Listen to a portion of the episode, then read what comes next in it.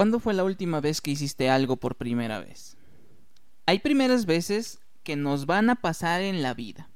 La primera palabra, el primer paso, el primer amigo, la primera cita, el primer beso y hasta tu primera vez. La primera vez es algo que está implícito.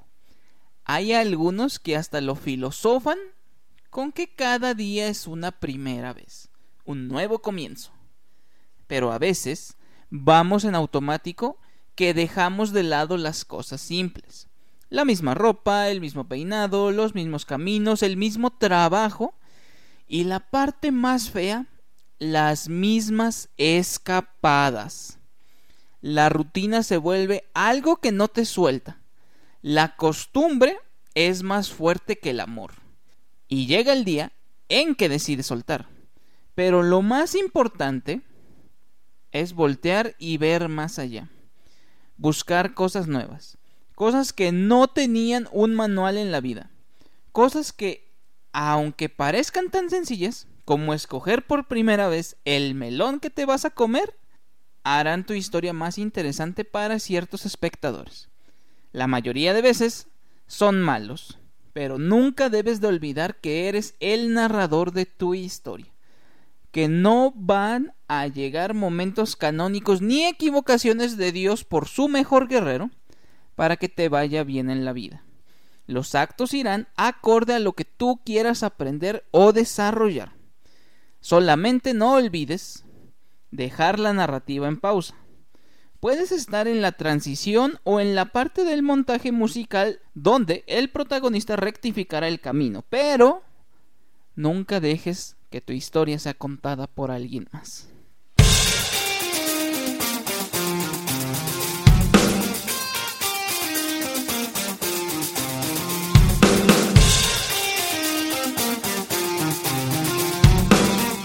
¿Qué tal todos? Bienvenidos una vez más al ADN Podcast.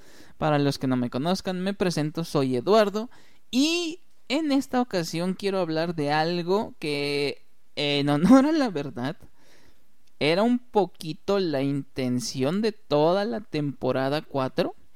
Solamente dio para un capítulo y de hecho para uno muy pequeño. Pero creo que es la parte importante de nosotros que pues como personas funciona bastante. Y con bastante me refiero a que nos ayuda a crecer en ese aspecto. Muchas veces filosofamos en esa parte de qué hace o qué no hace a un ser vivo. Y la curiosidad para mí es una de las más importantes, si no es que la más importante. Nos diferencia de todos los demás seres vivos el que seamos curiosos. Y con curiosos no me refiero a que seamos chismosos o que queramos este enterarnos de esa clase de cosas, no. O sea, la curiosidad se puede convertir en aprendizaje y el aprendizaje después se convertirá en conocimiento. Y lo importante de un conocimiento es que se desarrolle como una enseñanza. Eso es algo que nosotros podemos hacer. Y sí, se ha retractado en el entender humano, creo que desde Odisea en el espacio, en esa escena donde vemos los huesos y demás. Eh, pero sí, o sea, somos personas muy, muy curiosas. Y esa curiosidad es algo que no debemos dejar que muera. Hace mucho, creo que esto no lo había hablado aquí en el podcast, pero fue un poco la intención también de la tercera temporada.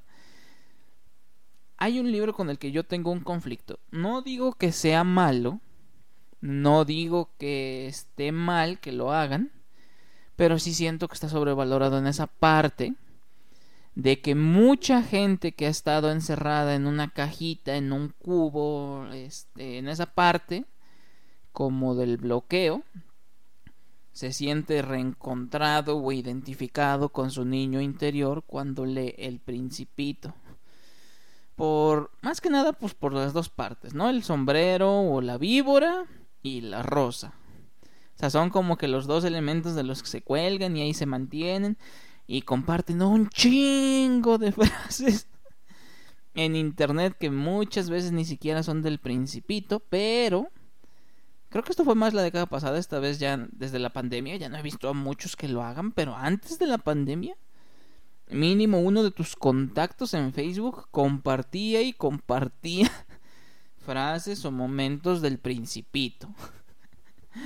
Y vamos, vuelvo a lo mismo, no es malo, no es este, esa mala historia ni demás, pero la persona o el personaje, mejor dicho, que a mí sí me hizo sentir todo eso de encontrarte con el niño interior, no fue el principito. Para mí se llama Tom Sawyer. Y sí, o sea, yo creo que todos lo ubicamos. Un 99% por su cameo en Los Padrinos Mágicos, que es el que le roba la varita y empieza a editar otros cuentos el otro 1% lo ubica por el episodio de Los Simpson donde él es, bueno, Tom Sawyer es este Bart y Nelson es Huck Finn y se va a casar con una niña y cosas raras pasan. Alguien, o sea, como no dicen tanto el nombre de Tom Sawyer, pues no lo ubican y Finn pues es un poquito más conocido para el público norteamericano solamente por el tema del racismo. Pero hay una tercera que es este la canción de Rush que se llama Tom Sawyer, que pues sí, tiene una muy buena musicalización. Obviamente Rush es rock progresivo, alternativo, muy aburrido. Pero a mí me encanta. Y Tom Sawyer es una enseñanza muy, muy bonita.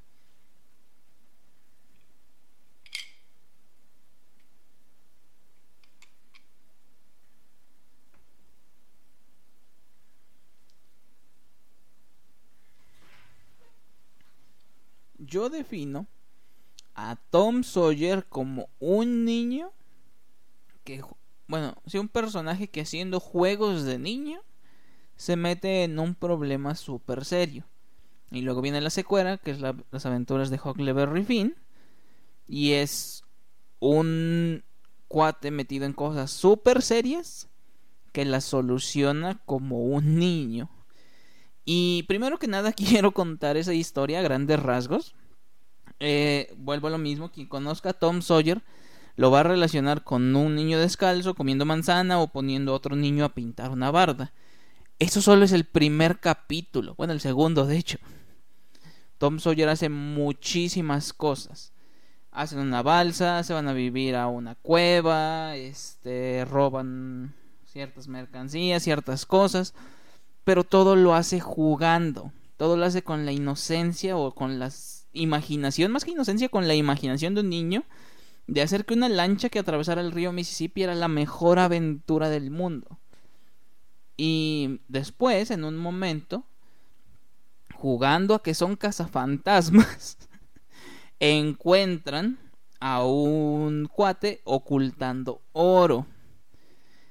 Y después, buscando ser detectives de dónde encontró todo ese oro ese cuate, encuentran cómo lo mata un indio. Sí, un indio. Ah, es el tema. El indio Joe es uno de los personajes que más miedo me dan en stop motion. Y así lo vamos a definir. Entonces, jugando a eso, a ser cazafantasma y ser detective, de, presencian un, un robo y un homicidio. Y posteriormente, este, Tom Sawyer queda atrapado en una cueva junto con Becky Thatcher. Sobreviven con ingenios que él desarrolla. Y la parte que más me encanta es que dentro de la cueva él sobrevive amarrando una piedra a una cuerda y arrojándola, así sabiendo y así marcando su mapa, sabiendo dónde queda algo cerca, dónde tiene tanto tramo para avanzar y demás.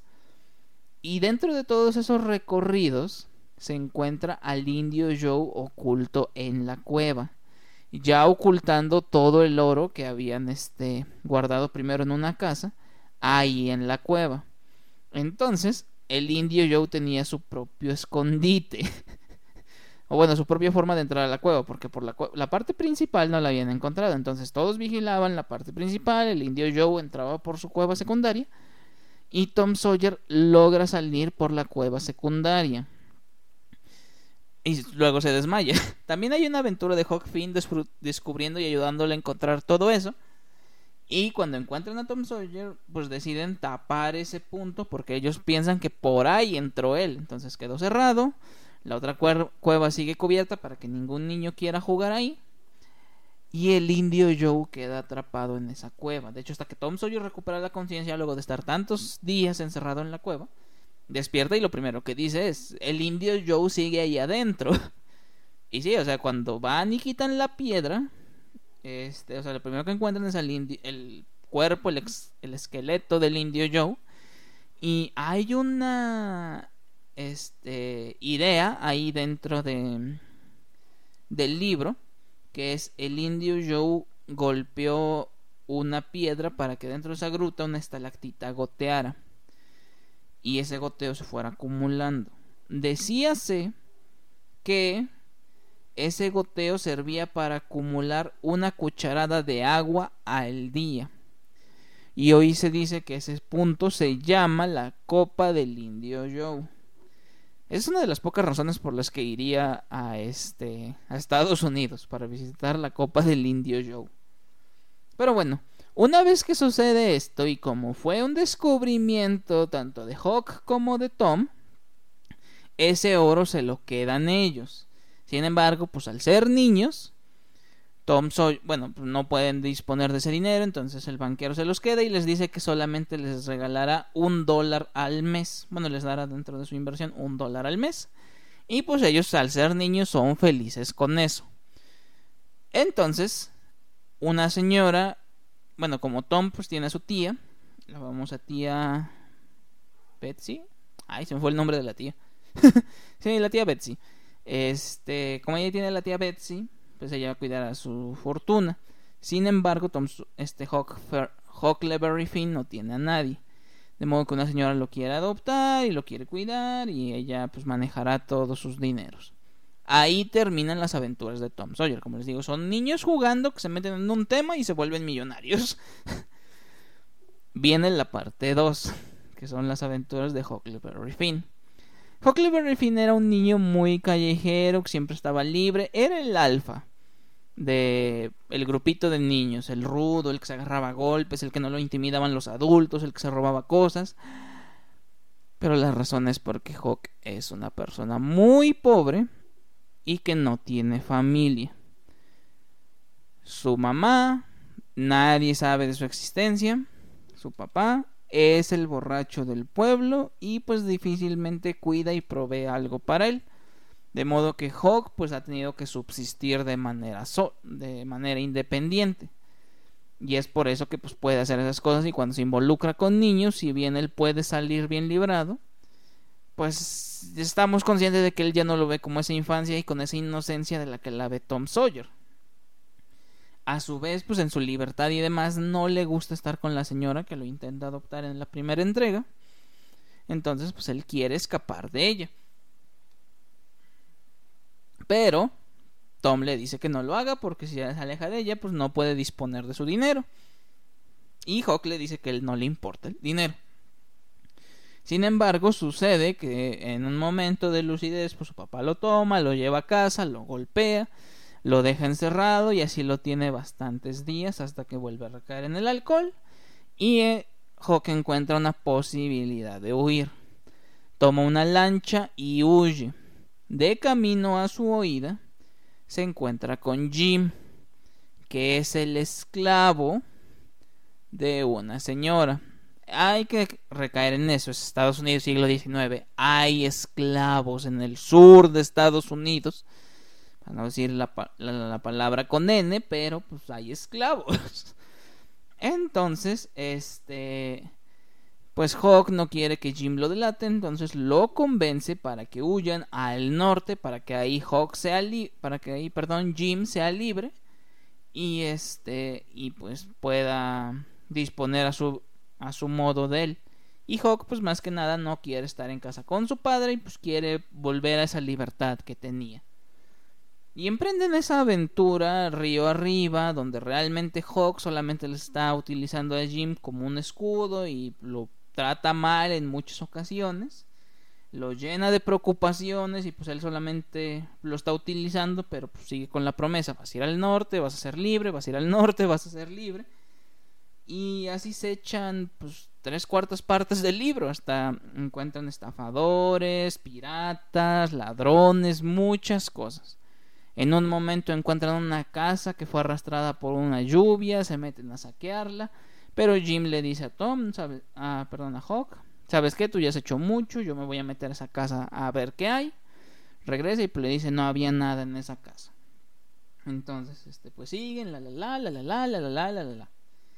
Llega un momento en el que por descuido y en un pueblo capturan o toman a, Jim porque pues volvemos a lo mismo Estados Unidos siglo XIX pues las personas no tenían muchos derechos y es un esclavo está huyendo no tómenlo y lo vamos a devolver a este a su pues a su dueño.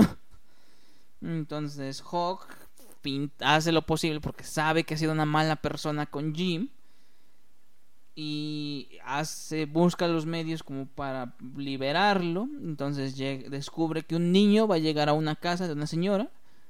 Él va y finge ser ese niño o sea como de hola tía cómo está este pues aquí estoy no cuál es tu nombre niño usted debe de acordarse si no no sería mi tía y así si no se hace pendejo y pues ya ay, claro que sí ya deja de jugar Tom Sawyer. Sí, así, no se, no marcan nunca cuánto realmente fue el recorrido, pero este... Eh, pues sí, o sea, la tía, el señor era tía de Tom Sawyer, entonces momentos después Tom Sawyer llega al pueblo y dice como, hola, Hawk, ¿qué haces aquí? No, él también se llama Tom Sawyer, pero yo soy el original y así empieza. Tom Sawyer sigue en su pedo, él sigue jugando. y este... Y Hawk le dice, güey, este, pues yo estaba huyendo, traje a Jim, pero a Jim ya lo atraparon, me siento culpable, ayúdame a rescatarlo. Y Tom, claro que sí, vamos a necesitar esto y esto y esto y un distractor para que nadie cuide la mazmorra donde lo tienen capturado. Y entonces nosotros entraremos, nos escabulliremos porque somos esto. Así él inventando cualquier cosa y estaba en un granero que no tenía ni vigilancia, no tenía ni llave, nomás tenía una riata y amarrada a su tobillo. Pero pues Jim también como por el miedo y que ya lo habían golpeado, pues no quería hacer, pero pues aquí Tom Sawyer haciendo un desmadre, tipo el chavo del 8 rompiendo, este, entrando por la ventana cuando la puerta está abierta. Y, o sea, él sigue jugando y llega, oh, aquí está nuestro prisionero, tranquilo, todo estará bien toma esta sandía para que pueda sobrevivir. Y él, no, este, fíjate que los señores me dan tres comidas al día. Bueno, parece que está delirando. Mañana volveremos con más comida. Y este, hijo como de, güey, liberémoslo. No, no, no. Tiene que ser hasta el tercer día para que los, sus captu sus, los que lo capturaron no sospechen. Perdón, se me fue la, la palabra. Y pues ya, ¿no? Se lo lleva, duermen, Hawk está ahí con la cabeza, güey, chingada madre, o sea, y hay que liberarlo y le dice, este, pues se mete en el juego de Tom, Tom, Tom, este, escuché que mañana van a matar a Jim, entonces tenemos que sacarlo hoy en la noche. Oh, rayos, se dieron cuenta de nuestras pisadas y de la sandía, ¿sabes qué? Tenemos que entrar lo más pronto posible y así empieza. Tom, les digo, Tom sigue en su desmadre. entonces Tom este, pues ahí van en la noche otra vez, rompen la ventana, llevan no me acuerdo qué madres para cortar la cuerda. Y este, y desmadran todo. y ya, y pues como es de noche, como se están metiendo, pues no es propiedad ajena porque pues, es la casa de sus tíos, pero pues no, no te acostumbras a meter en la noche, pues vuelan un disparo al aire y luego uno hacia ellos y hieren a Tom en el brazo y pues ya y Hawk empieza, no, no, no, no disparen, somos nosotros, estamos jugando, ayuda, este, paren por favor. Y pues ya paran el desmadre, este, lo sacan, que estaban pensando, niños, ¿cómo hacen esto? Vuelven a meter a Jim al, al granero y pues se llevan a Tom al hospital, ¿no? Y Tom en el hospital todavía sigue, doctor, ¿por qué no me puso un yeso? Niño, solo fue una herida superficial. Pero para que mi brazo sane necesito un yeso. No, niño, este, no es necesario. Tiene que ponerme un yeso, será un pésimo doctor. será es tan pésimo como mi ayudante en el crimen. Algo así o sea, Tom sigue jugando, Tom sigue jugando. Ya cuando empieza a mejorar, pues bajó otra vez y le dice, Tom, eh, este, este, Jim sigue, ya sé, pero no pudimos, fíjate el fracaso, necesitamos, necesito idear otro plan, entonces necesitamos más tiempo. Y ahí en ese momento juego explota y le dice, güey, déjate de tus desmadres, tus mamás. o sea, llevo tres meses prófugo, he hecho a Jim esto, lo hice hacer esto, lo hice hacer esto, lo engañé con esto, lo traté de esta forma, me siento como una horrible persona por todo lo que le hice y ahorita está capturado porque yo le prometí que iba a ser libre y llegas tú y empiezas con tus mamadas en vez de ayudarme. Ya, concéntrate y ayúdame a liberarlo porque necesito quitarme esta culpa de encima.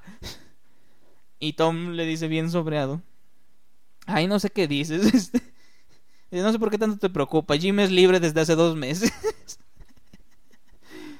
y pues, sí, queda como, ¿qué verga estás diciendo? Y pues le dice, este. Pues la señora, no me acuerdo, la señora Missy, que era su dueña, falleció hace dos meses.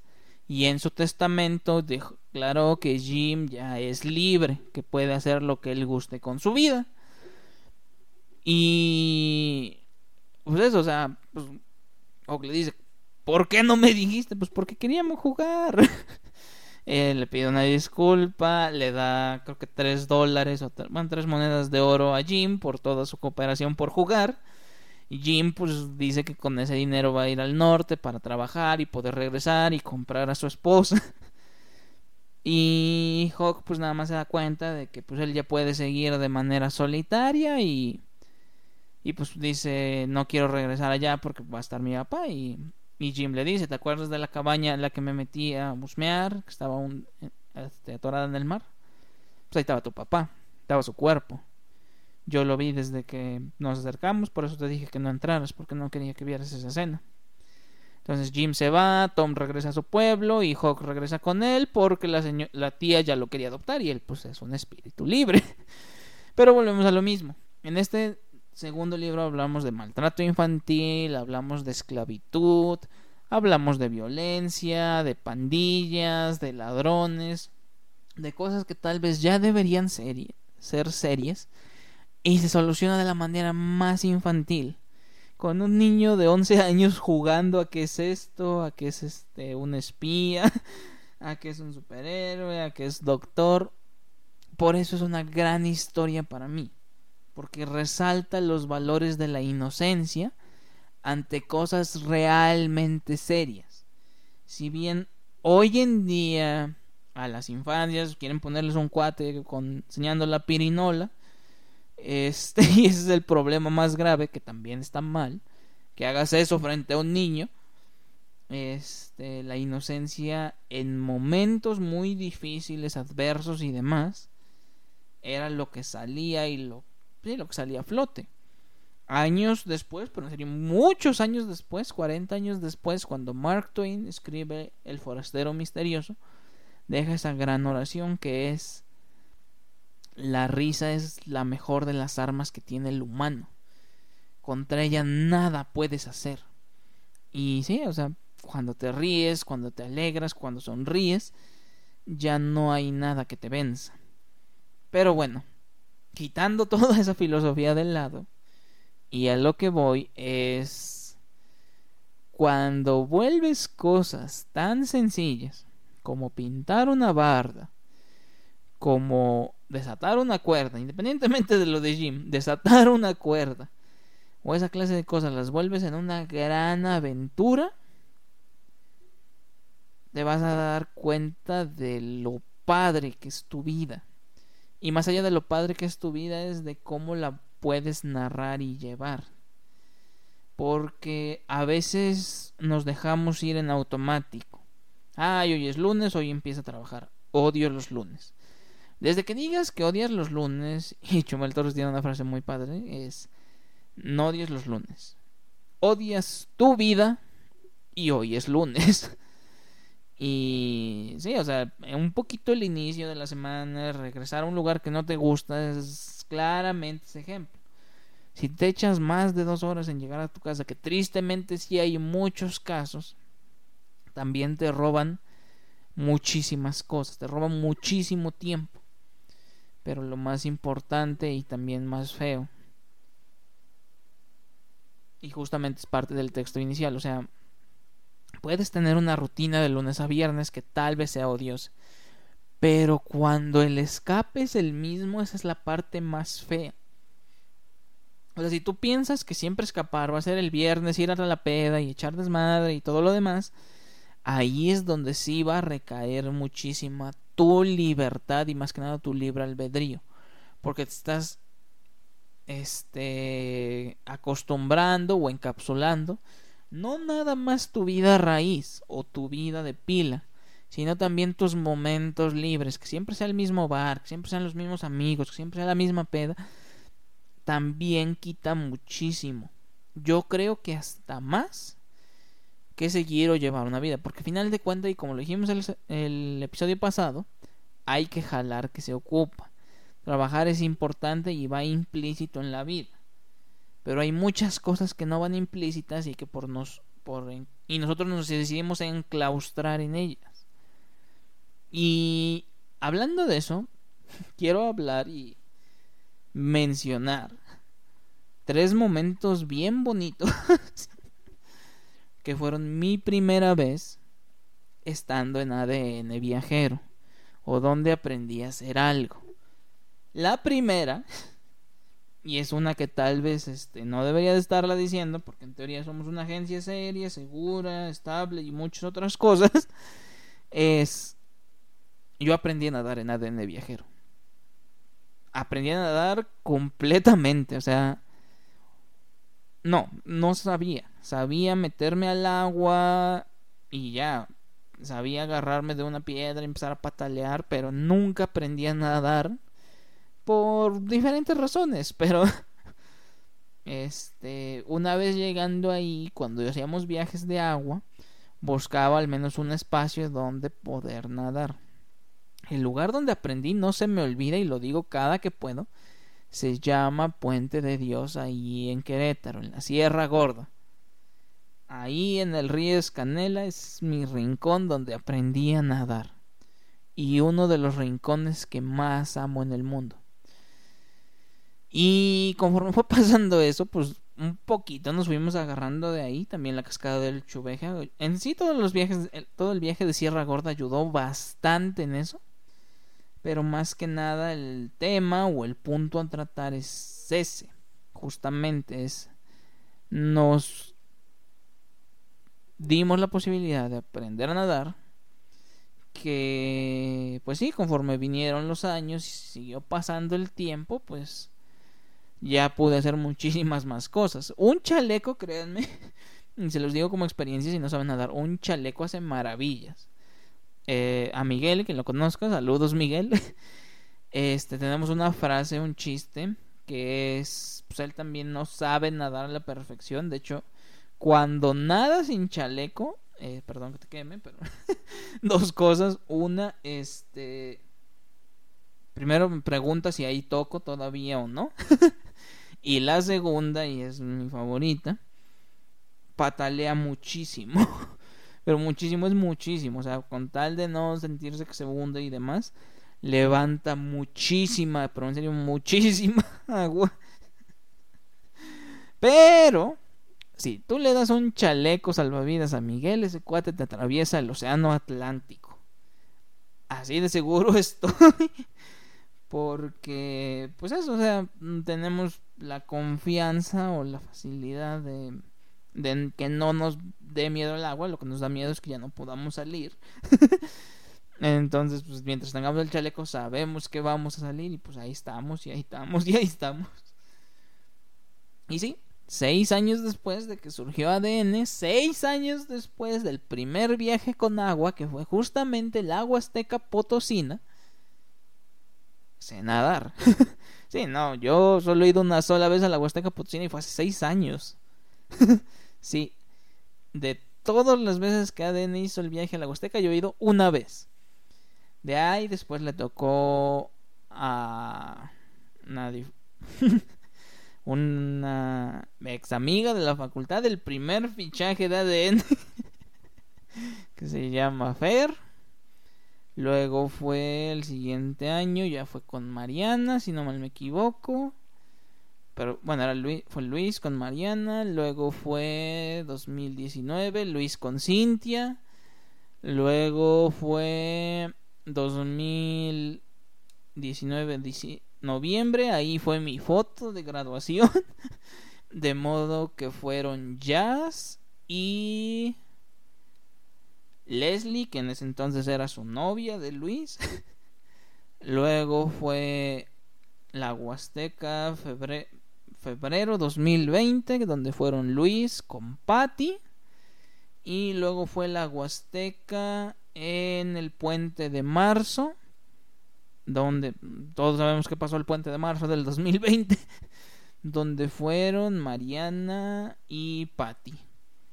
Y de ahí ya nunca volvimos. Pero bueno, ya recientemente acabamos de ir otra vez, pero justamente es seis años y no he vuelto a la Huasteca Potosina. Yo creo que hoy sería muy, muy feliz. En... Haría el salto en cascada de micos ahora sí por la completa seguridad que tendría de hacer eso. Este, pero más que nada, pues fue eso, o sea, he nadado ya en muchísimos lugares y muy padremente. Y esa confianza se me dio a partir de ahí. Voy a quemar a otra persona. Nada, no es cierto, no voy a quemar a nadie. Pero nadar es algo bien padre. Recientemente vi una película. Bueno, no recientemente, en eh, estos años de La Roca, que ya es de esas que traen agenda y demás.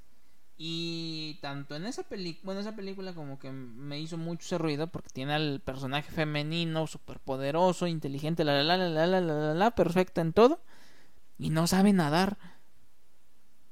Bueno, según no sabe nadar porque luego luego la solución es que ella nade y lo soluciona pero así. Pero como que lo desarrollan así, es bien poderosísima pero no sabe nadar. Y luego me tocó otro personaje, no recuerdo de dónde, pero también era súper feminista y demás.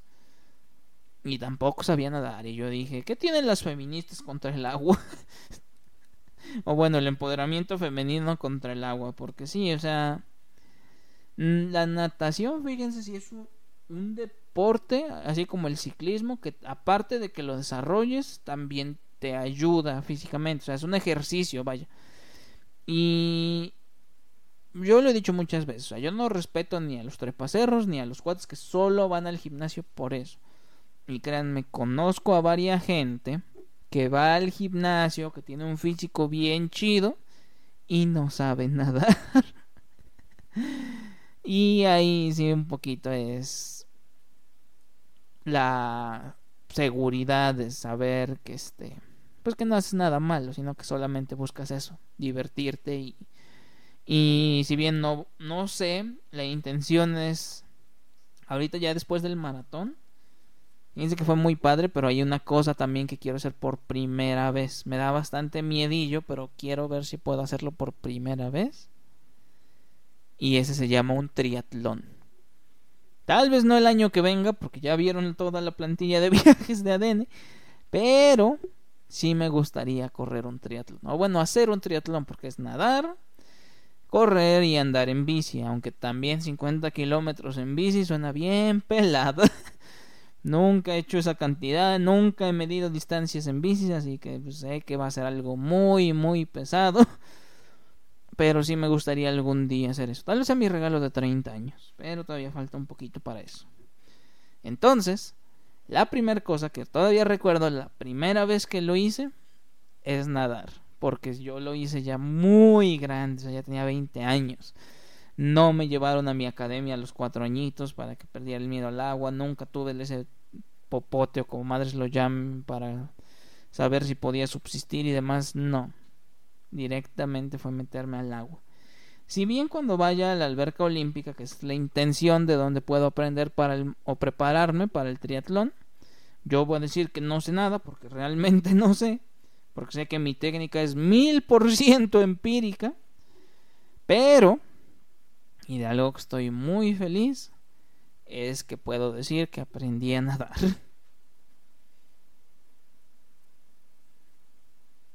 La segunda cosa, y ahorita no va a haber frases intermedias porque realmente todo es sobre primeras veces y aprendizajes. La segunda cosa que de la que quiero hablar y me quiero este volver chango porque aquí les voy a contar un secreto bien padre, pero no le digan a nadie. Ustedes 10 escuchas por episodio, no le digan a nadie. Este, hay muchas cosas de ADN que yo les digo que sí sé o que sí he estado ahí. Algunas, por ejemplo, el rosario, claramente se vio que no era cierto. Pero en otras, pues sí los logró convencer.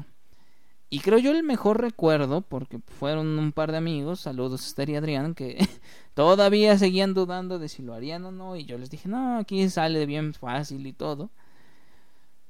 La primera vez que hice rappel fue en ADN Viajero y fue la vía ferrata de Chihuahua el año pasado. Vamos, no tengo problema con lo demás, los puentes colgantes, este, ir agarrado de las piedras, porque hoy en día ya los trepacerros están evolucionando tantito y ahora ya trepan muros. Pero eso estaba hace 15 años y era de ñoños, pero en serio de ñoños. Ahorita ya lo están romantizando también los hijos de su madre. Pero hace 15 años esas paredes para trepar donde había un cuate con arnés checándote era de ñoños. De hecho, en la teoría del Big Bang, cuando Barry Kripke lo lleva a Sheldon a eso, pues ese, chiste. O sea, ¿cómo madres vas a llevar a alguien a sus 30 años a escalar un muro? Y hoy en día hay unos sarta de mamadores que ahí está con eso. Pero bueno, ese no es el punto. no tengo problema porque yo afortunadamente había algunos muritos en los que jugábamos, había algunas este, zapatas, demás. Te trepabas, no hay tema con el muro, no hay tema con los puentes colgantes porque solo necesitas estar relajado, llevas dos líneas de vida, puedes hacer cualquier mamada, no pasa nada. Pero lo que sí nunca había hecho y lo aprendí ese día porque era la primer cosa que se hace dentro de todo ese recorrido, el rapel y se siente bien fantástica la parte de caída libre donde ya nada más es suéltate y y vas oyendo la musiquita de Misión Imposible en tu cabeza tan tan tan tan tan fue algo tan padre que realmente pues me dejé llevar y ya había visto que Luis tenía esos paquetes que por eso decidimos hacer el viaje de Quetzalan super duper extremo Tal vez haga una segunda edición. No sé si se llene como se llenó en ese momento, porque la verdad llegaron los mejores de los mejores viajeros en esa. Sin demeritar a mis viajeros. Pero en esa éramos el grupo perfecto para disfrutar ese viaje. Vamos, estábamos los que ya llevábamos más tiempo, los que ya nos conocíamos de otros viajes, los de, la mayoría pues eran parejas o eran grupillos de amigos, o este, teníamos algún recuerdo en común, que sobre todo pues fue entrar ese chiste que eran las Nancys, perdón, las Nancy, las Ladies, que ese chiste se sigue desarrollando alrededor de todo el año y se seguirá porque ya pronto íbamos a estar en el chep, pero bueno, este, hacer rappel fue una cosa bien padre, la ventaja para uno como gordo es el descenso, o sea, desciendes no hay bronca. Ascenso en rappel yo siento que si no la armo una chingada, porque es jalarte con una cuerda, o sea, es hacer polea contigo mismo y haciendo fuerza sobre ti mismo. Claramente y por fuerte que esté, no aguanto 100 kilos con mis brazos para levantarlos. Mil veces preferiría escalarte el murito, así la armo sin pedo porque ahí tengo cuatro puntos de apoyo, pero en el rappel no llevas ninguno. Y esa parte de ir así, sí siento que no la armaría una chingada. esa, escena, de las películas gabaches donde el cuate no puede subir la cuerda, ese sin duda sería yo. Pero, este, la parte del rappel, el descenso, una de las mejores experiencias, la mejor aventura. O sea, lo único que te podría decir es eso es te sientes en una te sientes un espía bajando una cuerda así, listo para entrar a la bóveda del cuartel secreto de tu archienemigo en turno. Y sí, o sea, pues ya lo vivimos de diferentes formas. Ahí en caída libre, luego al siguiente, la siguiente vez que fue entrar al cañón. Y la última y la que todos amaron, chicos, ustedes se acuerdan de eso, el rapel al lado de la cascada. Esa sensación del agua correr, esos pensamientos que pasaban por tu cuerpo, todo eso fue una actividad que yo estoy seguro que los 17 viajeros que realizamos eso nos regresamos maravillados de todo lo que vivimos en ese viaje. Y ya no había sido mi primera vez, pero siento y creo y estoy seguro que al menos de una persona en ese viaje fue su primera vez y vivió y sintió las mismas maravillas que yo sentí la primera vez, que fue solamente cuatro meses antes. Y finalmente, la última cosa que hice por primera vez estando en ADN. Mi primera... Ah, no, ese es otro. ese va a ser otro episodio. no. La primera vez que hice algo y va a sonar muy tonto, pero la primera vez que jugué billar fue en ADN, también en ese viaje del Chepe. Y vamos, el billar es un deporte que o eres muy malandro o eres muy rico. O sea, no hay puntos medios. La gente de a pie, la gente normal, no te topa el billar más que por los tirando bola de Franco Escamilla. Y anteriormente por el este el video VHS el que te ponían en la secundaria del pato Donald jugando billar. Pero difícilmente lo jugabas seguido o como algo habitual. Y lo digo porque, pues eso, o sea, dentro de ese grupo de casi 80 personas que éramos, pues los que se metieron a jugar, pues éramos 10. Y de esos 10, los que están presentes y se acuerdan, saben que ninguno era bueno. O sea, ni Hugo ni Uri, que eran los más malandros, tampoco traían juego. Nos hacíamos bien pendejos, pero era bien divertido. Para mí fue uno de los días más divertidos y algo que sí tengo que reconocer y mencionar es justamente eso. Doy gracias a Dios que esa vez haya sido mi primera vez jugando. Porque estoy 100% seguro, conociendo a la persona que fui, que si esa primera vez hubiera sido a los 15, 16 años jugando ahí este eh, billar, me hubiera vuelto un vicioso de lo peor. Me hubiera rondado con muy malas compañías porque nadie que conozco de mi pueblo que jugara billar hoy en día es alguien exitoso. Y con jugar billar me refiero a bien. O sea, que, conozca, que conocieran las reglas y demás está bien. Pero ya que supiera o que estuviera en los billares del pueblo y que hoy sea alguien exitoso, no existe esa persona. Entonces, bien.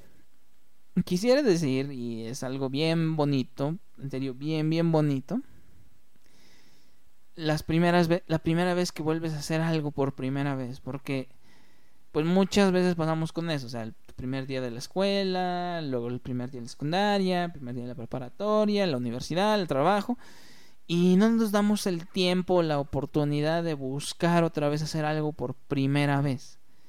Y es que nos anclamos o nos quedamos en esa situación.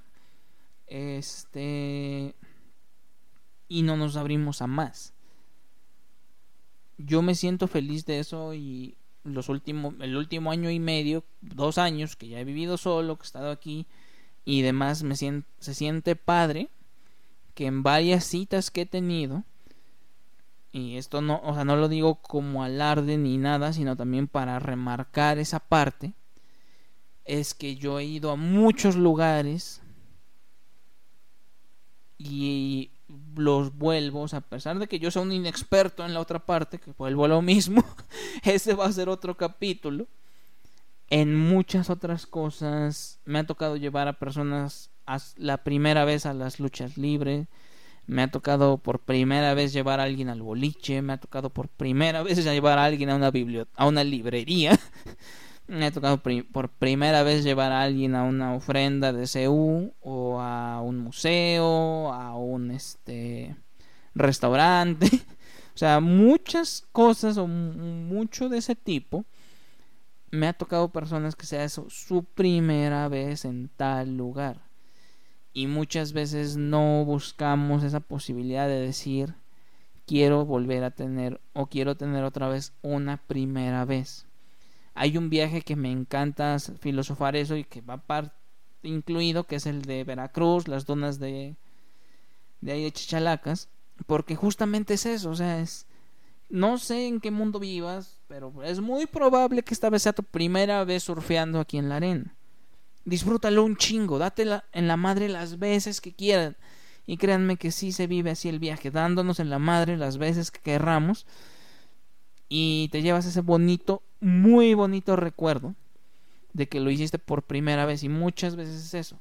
Cuando lo haces por primera vez, es una sensación bien padre porque la segunda llegas el doble de feliz, el doble de emocionado y el doble de nostálgico por lo que ya viviste anteriormente. Quiero cerrar esta historia nada más de una forma bien bonita porque este quienes han viajado con nosotros saben que hacemos la dinámica de las menciones ADN, donde pues les damos algún pequeño regalito o pues platicamos un poquito más y más que nada pues les agradecemos por seguir viajando con nosotros y demás cosas. Cuando es su cumpleaños pues les cantamos quinceañera y esas cosas. Quiero contar la mejor mención ADN que hemos hecho. Corría el año pasado, no, no es cierto, fue este año. Corría el abril pasado. Tuvimos nuestro viaje a las maravillas del sur, que fue ahí en Yucatán. Y por razones del destino, la la la, más que nada, pues el hecho de que era en vacaciones de Pascua, se tornó un viaje muy familiar. Iban cuatro familias. Cuatro familias y dos grupitos de amigos. Bueno, en teoría eran cinco con este Julie, pero bueno, cuatro familias que coexistían mamá y o papá e y o e hijes. o sea, iban papá, iban adultos y menores de edad, pronto, porque sí iba muy diverso, pero no me voy a meter en ese aspecto. El punto es iban cuatro niñas, las cuatro menores de 10 años. Y no sé, ojalá que sí, pero pareciera que era la primera vez que pues entraban más que nada en un cenote. Y algo que hicimos nosotros fue que este que buscar un cenote porque hay un chingo allá que tuviera salto de Tarzán y afortunadamente encontramos uno que tanto tenía salto de Tarzán como plataforma. Y las niñas no dejaron esos lugares en como hora y media. O sea, ahí estaban, sube, salta, sube, salta, sube, salta, sube, salta. Y no se cansaban las pinches niñas. Todo el respeto a las niñas, saludos. no se calmaban y ahí estuvieron juegue y juegue y juegue y juegue. Y fue muy bonita esa parte. Porque pues se hicieron amigas.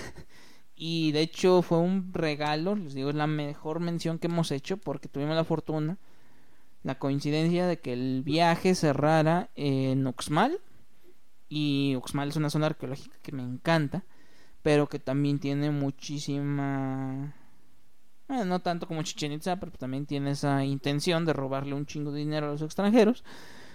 Entonces venden unas madres que sí existen pero no existen porque es el zodiaco maya.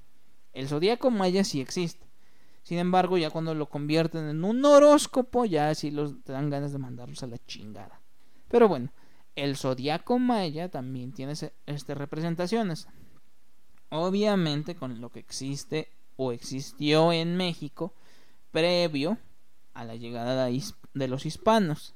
No vamos a encontrar el dragón, ni el caballo, ni este el buey, porque pues no eran animales que había aquí el guajolote, el quetzal y cosas así más que nada vamos a encontrar. Pero lo interesante de esto, o lo bonito que fue, fue que como habían volado con nosotros y pues registramos esos datos, teníamos la fecha de nacimiento de las niñas. Entonces, les compramos una pulsera de su nacimiento, o bueno, su pulsera de su zodiaco, y las cuatro niñas se llevaron ese recuerdo. Y fue bien bonito el discurso que les dijimos de que era su primera amistad viajera, de que iban a llegar muchísimas cosas, van a vivir tantas cosas que sus papás les van a tener que explicar, nosotros no. Pero les queremos dar este pequeño regalo para que recuerden su primera amistad viajera. Porque a nosotros, créanos, nos costó muchísimo más. Ustedes tuvieron unos papás que los quisieron y que les quisieron dar este bonito regalo, pero ahorita es eso, es ya no ya no tardaron tanto como nosotros. Yo la primera vez que tuve un viaje donde se pagó hospedaje fue a los 18 años. Ellas pues, tenían la mitad de edad, o si no es que la tercera parte. Entonces, les van a venir muchísimas más cosas y esta es la primera vez que tienen su primera amistad viajera. Recuérdenla, guárdenla, acuérdense de ella el tiempo que les facilite, porque pues, también los niños se entretienen con cualquier cosa. Pero fue su primera vez de algo bien bonito y que nosotros nos tal vez nos llegamos a tardar más en que llegara y pasara ese maravilloso momento. Entonces, para mí ese fue un momento bien padre que quizá no debería de estar contando, pero sí quería dejarlo como ejemplo de una excelente primera vez y quizá todo se desarrolló porque justamente como Tom Sawyer, esas niñas eran increíblemente curiosas, inocentes, creativas y sobre todo alegres. Y pues bueno, eso es todo por este episodio. Este, les agradezco muchísimo que sigan escuchando el podcast, que lo compartan, que dejen algunos de sus comentarios dentro de las historias. Ya sé que no se presta tanto el bloque de Instagram, pero pues es un poquito la intención de llamarlos a que platiquemos o a que desarrollemos estas historias en conjunto. Así que sin más que decir, les agradezco muchísimo que nos hayan escuchado. Yo fui Eduardo, su narrador por este episodio. Les recordamos que nos pueden seguir en nuestras redes sociales, en Facebook como ADN Viajero y en Instagram y TikTok como ADN.viajero. Yo me despido y les agradezco todo esto. Les recordamos que de los viajes, el de la vida es el más maravilloso.